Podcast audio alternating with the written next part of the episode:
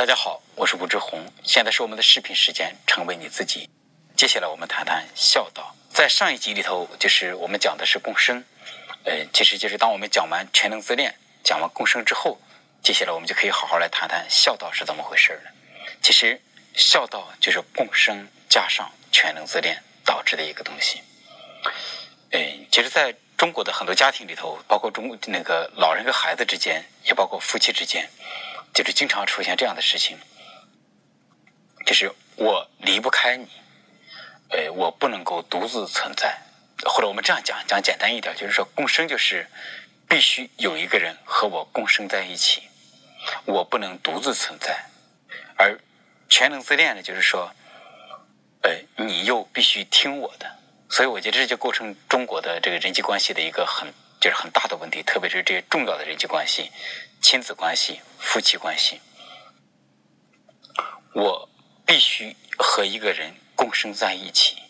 但是那个人又必须听我的，这就构成了一个玩意儿，就是我们在共生的那一集里头讲到共生绞杀。其实所谓的孝道，就是父母对孩子的一种共生绞杀。这是我对孝道的一个。就是我会认为算是一个终极的理解了。我到目前为止就觉得差不多就到这儿就可以。那么接下来我讲讲我对孝道的一些就是呃认识的一些发展变化。那么熟悉我文章的朋友就知道，我在呃零五年开始在广州日报主持心理专栏的时候，当谈到孝道的时候，都是蛮有情绪的，就好像我一直对孝道持一种批评的态度。那么早期的时候，因为我也不知道“孝道”这个“孝”是什么意思，所以就是当时我在批评孝道的时候，我一般都是这样子，我还是会说孝顺和孝道不是一回事，呃，而愚孝和孝顺又不是一回事。那么现在我就旗帜鲜明的说一下，孝道就是孝顺，孝顺就是愚孝，所以说孝道就是愚孝。当然这不是我们这一期的一个主题，接下来我们再再在。以后的部分，我会再详细的论述为什么说的这么肯定。但我们还继续用这个孝道来讲，因为早期就是我一般都会攻击所谓的孝顺，那么以至于很多人就说：“那吴老师，你是不是受过你父母的这个很大的压制，然后才导致你对孝顺、孝道这么有意见呢？”那么实际上就是，呃，我在文章中也一再交过底儿，就是说我是没挨过一次打，没挨过一次骂。就是我的重大的决定，就是当我自己定了之后，就是我的父母他不会就是控制我，而且我是要十块钱给十二块钱或者给十五块钱，我是这样长大的，所以实际上就是在父母那儿我是有足够的这个自由度，就是我并没有是孝道的这个这个受压制的这个对象，但是我的父母他是受孝道的这个直接的这个直接的那个受伤害的人，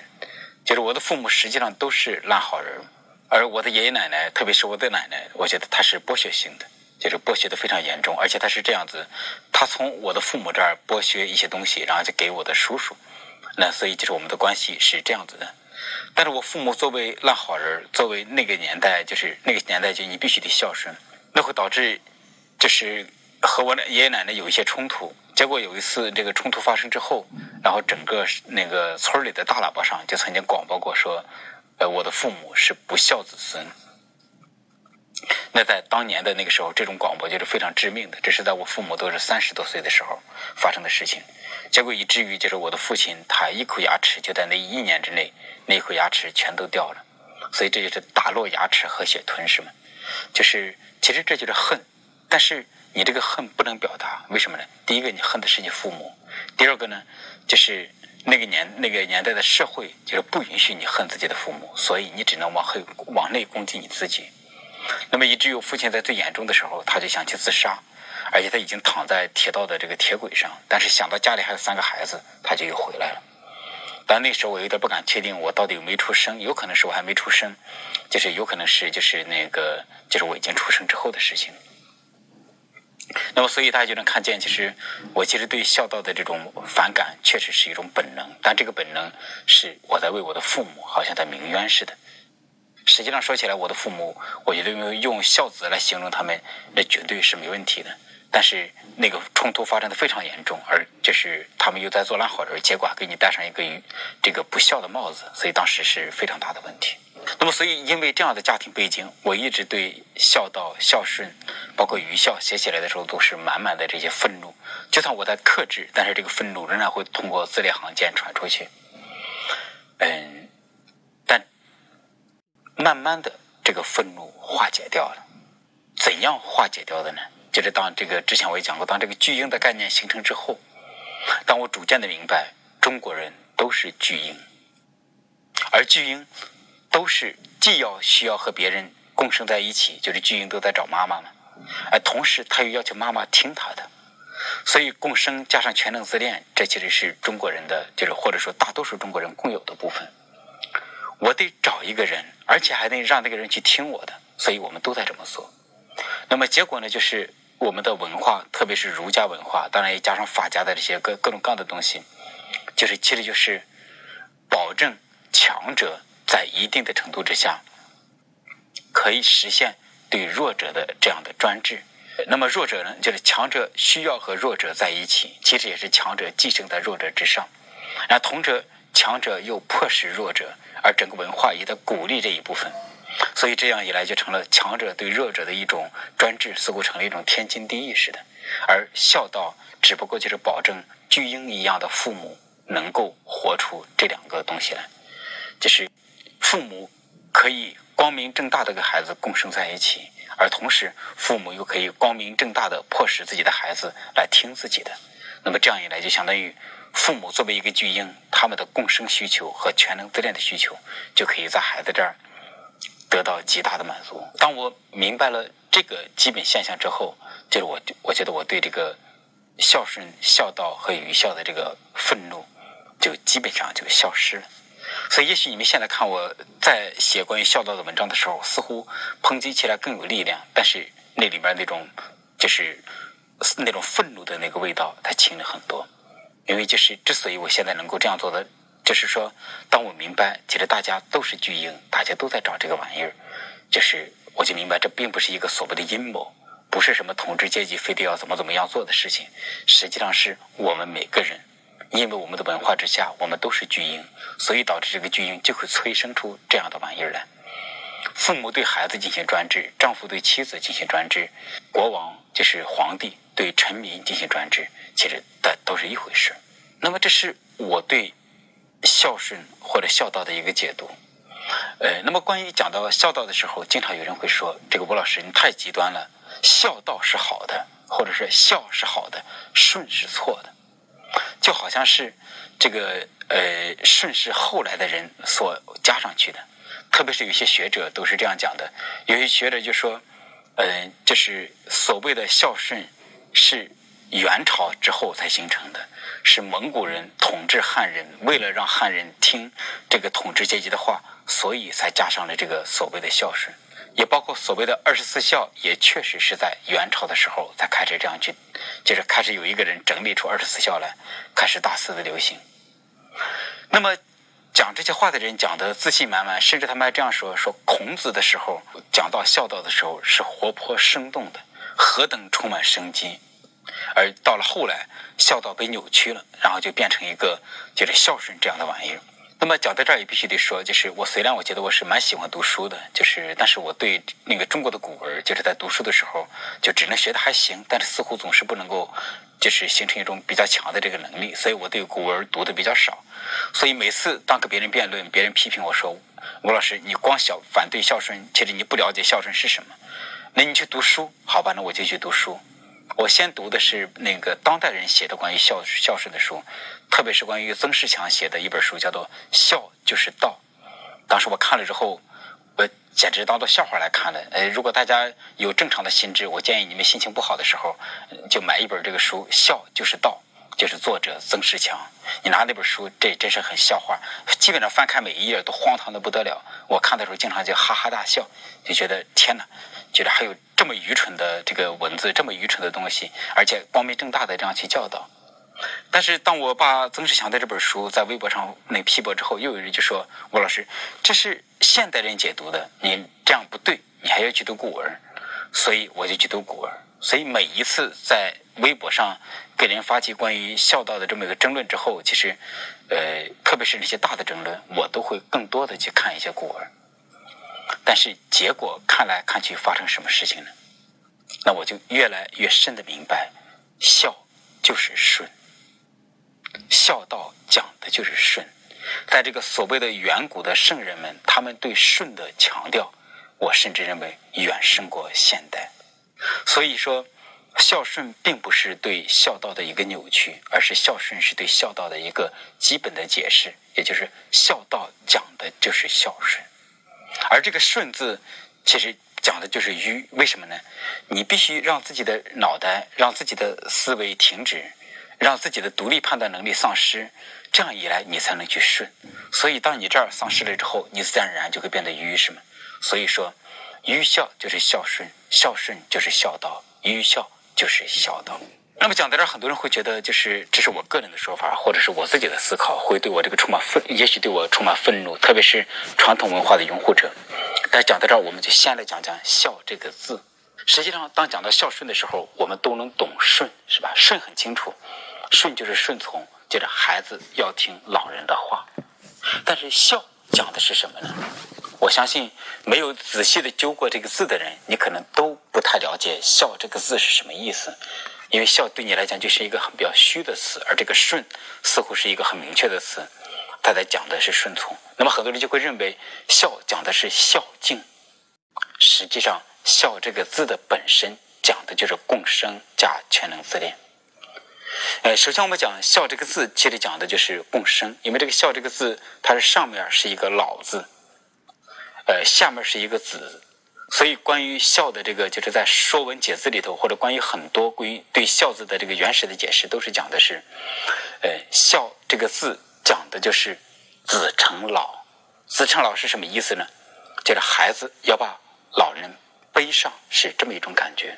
那么很多人就是也在给。讲这个进行孝道进行批驳的时候，很多人就说：“吴老师，难道那个孩子赡养自己的父母这不对吗？”啊，我说天哪，这个不要歪曲我的意思，我绝对赞同在不成熟的社会条件之下，有能力的孩子赡养自己的老人，我觉得这是这是理所应当的事情，是吧？这物理物质上的这种抚养和照顾，我觉得这再这个再正常不过了。但是关键子承老讲的是什么呢？其实就是在。意志上，在精神上，子承老。那么也就是说，孩子需要承接住老人的意志，然后孩子需要按照老人的意志这样去生活，然后这才是这个孝字本来的这样的含义。所以大家要注意，这个孝这个这个字，老和子加在一起，这是什么呢？讲的就是共生。当我第一次再去思考这个关于这个“孝”这个字的含义，而且是看了那个《说文解字》，也包括看了这个就是“孝”字的从远古的那个象形文字一点一点的演变过来的整个的过程，我就有了很多联想。就比方说，我这样我就联想到，为什么中国人很少有气宇轩昂的人，很少有这个昂首挺胸、非常挺拔。你看中国的国画，那个无论男人还是女人，基本上都是有点这个好像佝偻着背，在干什么呢？我自己的理解是，所有的中国人身上都背着自己的父母，而且你都要听父母的话，所以这会导致你本来就有一个沉重的负担，而且你必须这样才能表现出顺从来。所以，我想这是中国人就是为什么不能够气宇轩昂的一个，就是我个人化的解释。所以这样一来，我们来解释这个“孝”这个字，就可以知道，就是“孝”这个字其实讲的，它讲的就是顺。而且就是他正好孝字孝孝字这个就是共生，而且老人在上，孩子在下，它又构成老人对孩子的一种就是全能自恋的这么一种要求。其实我觉得这就是关于孝的真正的含义。所以大家要知道，孝道中的这个孝字，它不是一个虚词，它是一个很实在的这么一个东西一个词。而且这个字造出来讲的就是要求孩子这个听自己父母的话。当你明白“孝”这个字的含义之后，你就明白很多东西。比方说，他有这么一个说法，说“不孝有三，无后为大”。当然，这句话也有也有各种各样的解释，它的原话什么的，我们先不讲。我们只讲这个最简单的部分。这个“无后为大”，所以中国人对后代的要求很高。为什么呢？因为从字面上来讲，确实啊，如果没有子的话，这个孝根本就不存在了。所以，当没有子，只剩下上面的老人，那你说这个还？这个“孝”这个字还怎么能传承下去？所以，就是如果想构成“孝”这个字，那当然得有孩子，而且得有儿子。有女儿不算，得有儿子才能构成“孝”这个字。有儿子的含义是什么呢？其实就是把你的基因传递下去，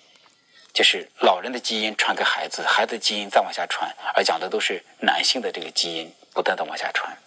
其实讲的是这个东西。所以有历史学家是这样说的：历史学家就是说，中国文化看上去非常的发达，看上去泱泱五千年，各种各样的东西，实际上中国的文明给非洲很像，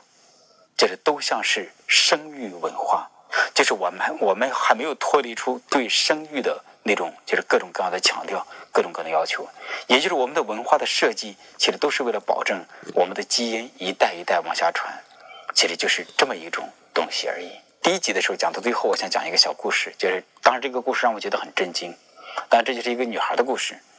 呃，我一个朋友就是当年在读大在读大学本科，后来就是我认识他。呃，认识他之后，他就对我说：“他说吴老师，就是我有一种强烈的渴望，我想生孩子。”我说：“那你为什么有这么强烈的渴望？”他说：“他想让他的精神通过自己的孩子传递下去。”我当时就很震惊，因为这个女孩得过精神分裂症。就是她的精神真的看上去没有什么东西，所以我就很震惊的问他，因为就是我也很直接，我们是就那时候是蛮不错的朋友。我说，你到底有什么精神需要传承呢？被我这么一问，因为他也是个文学青年，也是一个哲学爱好者，所以当我这么一问他的时候，他也觉得非常的荒唐，为什么要这么传递下去？那么最后我们达达成了一个共同的这种感觉，因为他自身没有存在感，所以他反而要求。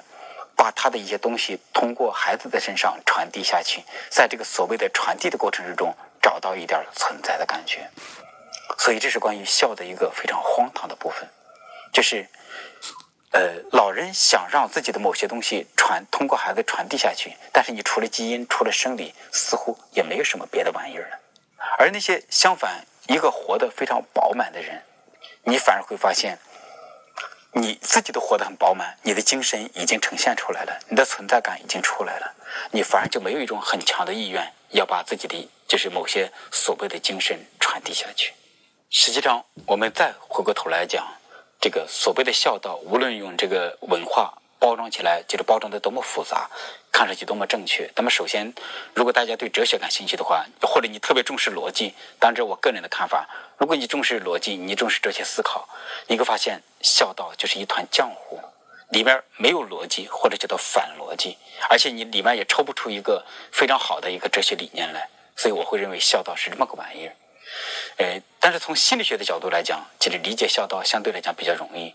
看起来它这么复杂，所谓的甚至辉煌，无数的那个书籍、无数的格言都在讲这个。但是用心理学的角度来讲，就是其实很简单。我们还是要回到那个头来，就是说孝道讲的就是共生加全能自恋。但是光这个还不根本，根本上来讲，大家都是婴儿，婴儿独自是不能存在的。心理学有这么一句话，就是说。这个世界上不存在婴儿这个东西，存在的就是婴儿和妈妈，这是这个母婴关系。那么，所以说婴儿是必须有妈妈，就是和妈妈共生在一起，有妈妈来照顾他，这样婴儿才能够存在。那么，这本来是一种事实上的需求，但是在巨婴的身上就成了一种心理上的、文化上的、精神上的需求，就变成我。不能独自存在，我必须找到一个人和我共生在一起，而那个人又必须听我的话。当这个时候，我作为一个婴儿，我就感觉我是存在在这个世界上，否则我就会觉得我是破碎的、孤独的、痛不欲生的。所以，在我看来，这就是孝道的本质。